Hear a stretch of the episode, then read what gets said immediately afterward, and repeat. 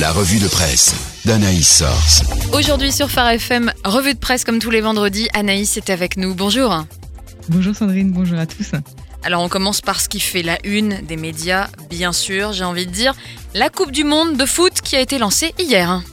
Et oui, alors c'est du divertissement bien sûr, mais Aletheia rappelle que l'ampleur du phénomène interdit de le réduire à une absurdité dépourvue de toute signification. Pourquoi tant de gens vont-ils suivre ces matchs, en parler, se réjouir, se désoler, s'enthousiasmer, s'indigner? Parce que c'est une quasi-religion pour l'édito de christianisme aujourd'hui. Le foot reprend les codes de la religion, il est pratiqué partout, même quand il n'est pas numéro un. Un match de foot donne lieu à de nombreux rituels sur le terrain et dans les gradins.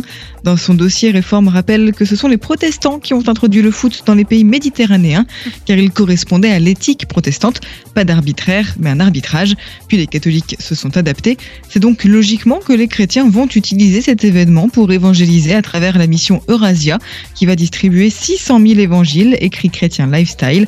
3 milliards de personnes, rendez-vous compte, presque un humain sur deux, regarderont le 15 juillet la finale, ajoute la Croix, y compris peut-être le pape qui a souhaité que ce mondial devienne une occasion de rencontre, de dialogue et de fraternité entre les cultures et les religions, favorisant la solidarité et la paix entre les nations. Voilà de famille chrétienne. L'ancien joueur pro Jean-Arnaud Lozeille a lancé le site L'équipe chrétienne de football avec chaque semaine un but comme l'humilité ou le succès, détail évangélique.info. Parce qu'il est possible d'être footeux et chrétien, Aletheia propose aussi un diaporama des 10 stars de foot qui affichent volontiers leur foi. Et l'arrivée de l'Aquarius avec 629 migrants à son bord a créé du remous en Europe. Oui, refusé par l'Italie et Malte, le bateau ira finalement en Espagne, mais cette division oblige, selon la Croix, les pays européens à se positionner après l'échec de l'instauration des quotas.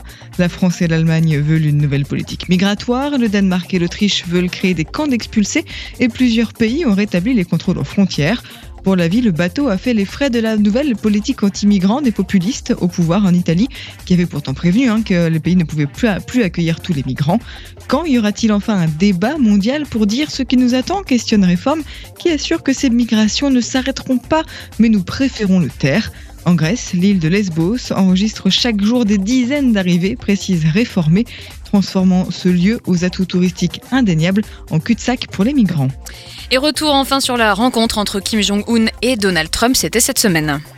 Et pour la Croix, le document commun très général hein, qui en est sorti est un premier pas vers la paix qui doit être salué pour la vie, quel que soit le style ou le chemin. Mm. Mais après, interroge la Croix, si la diplomatie du culot et de l'instinct, comme l'appelle la vie, obtient des résultats, Trump a surtout offert à Kim le cadeau d'une légitimité qui rendra bien vite les sanctions et les pressions plus intenables ou plus inefficaces.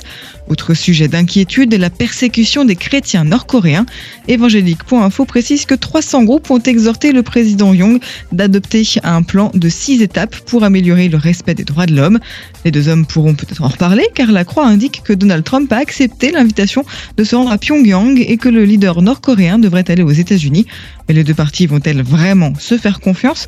La vie rappelle que Trump a renié ses engagements sur l'accord de Paris et au G7. Affaire à suivre. Merci beaucoup Anaïs. Avec plaisir.